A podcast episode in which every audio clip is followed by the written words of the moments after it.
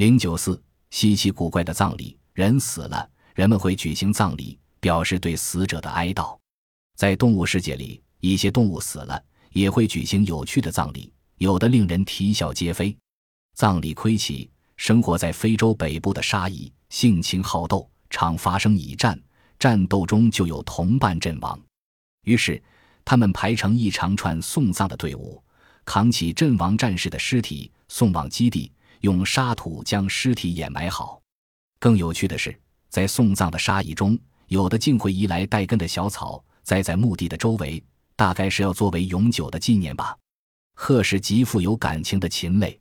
生活在北美沼泽地的灰鹤群，每逢见到死亡的同类，便会久久地在尸体上空盘旋徘徊。接着，头领带着大伙飞下地来，默默地绕着尸体转几圈，悲伤地瞻仰着死者的遗容。而西伯利亚的灰鹤却保持着另一种葬礼风俗，他们伫立在死者的跟前长叫。突然，头领发出一声尖锐的长鸣，大伙顿时默不作声。他们一个个垂下脑袋，表示深沉的悼念。非洲的一种獾类选择的是水葬。如果有只獾发现了同类的尸体，他就召来同伴一起将尸体拖入河中。随之，伤心的獾群便站在河边，一边望着汹涌的河水，一边哀鸣不止。在南美洲，一部分秃鹰却喜欢天葬，他们将同类的尸体撕成碎片。然后送到大树顶或高山的岩洞中。亚马孙河流域的森林中，生活着一种体态娇小的文鸟，它们的葬礼也许是动物世界中最为文明的了。其同类死亡后，它们便叼来绿叶、彩色浆果或五颜六色的花瓣，覆盖在同类尸体上面。猴子隆重的葬礼，猴子有一套繁琐的殡葬仪式。老猴子死后，群猴一起赶来。垂首默哀，对死者进行悼念。围在死者身旁的小猴子则抓住老猴子的手翻来覆去，心里可能是有能复活的希望。一片静默垂泪之后，群猴一起动手，就地掘出一个小泥坑，把死猴埋掉。他们生怕再也见不到老猴了，特地把老猴的尾巴留在坟堆外面。当山风吹来时，死猴的尾巴必然随风飘动。这时，猴子们破涕为笑，赶紧又把坟堆掘开，搬出死猴，高兴的嘴里不时发出“哦哦”的声音，狂欢了一阵。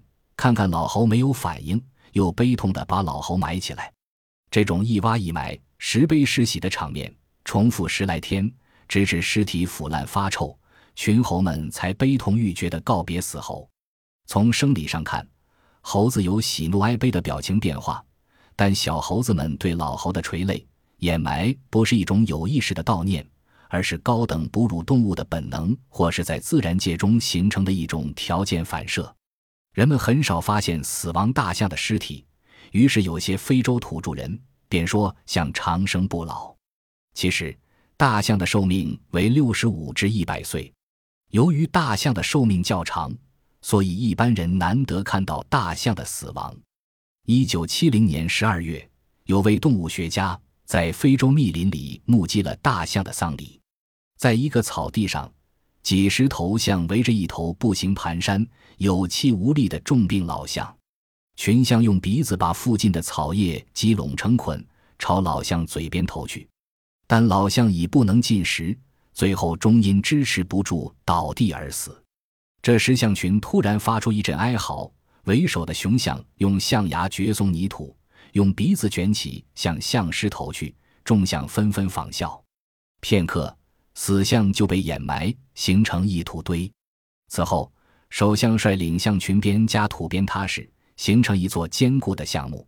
最后，首相一声嚎叫，停止踏蹲，然后象群绕木缓行，向墓地告别，直到夕阳西下，才都耷拉着脑袋，前着耳朵。甩着鼻子，依依不舍地走向密林深处。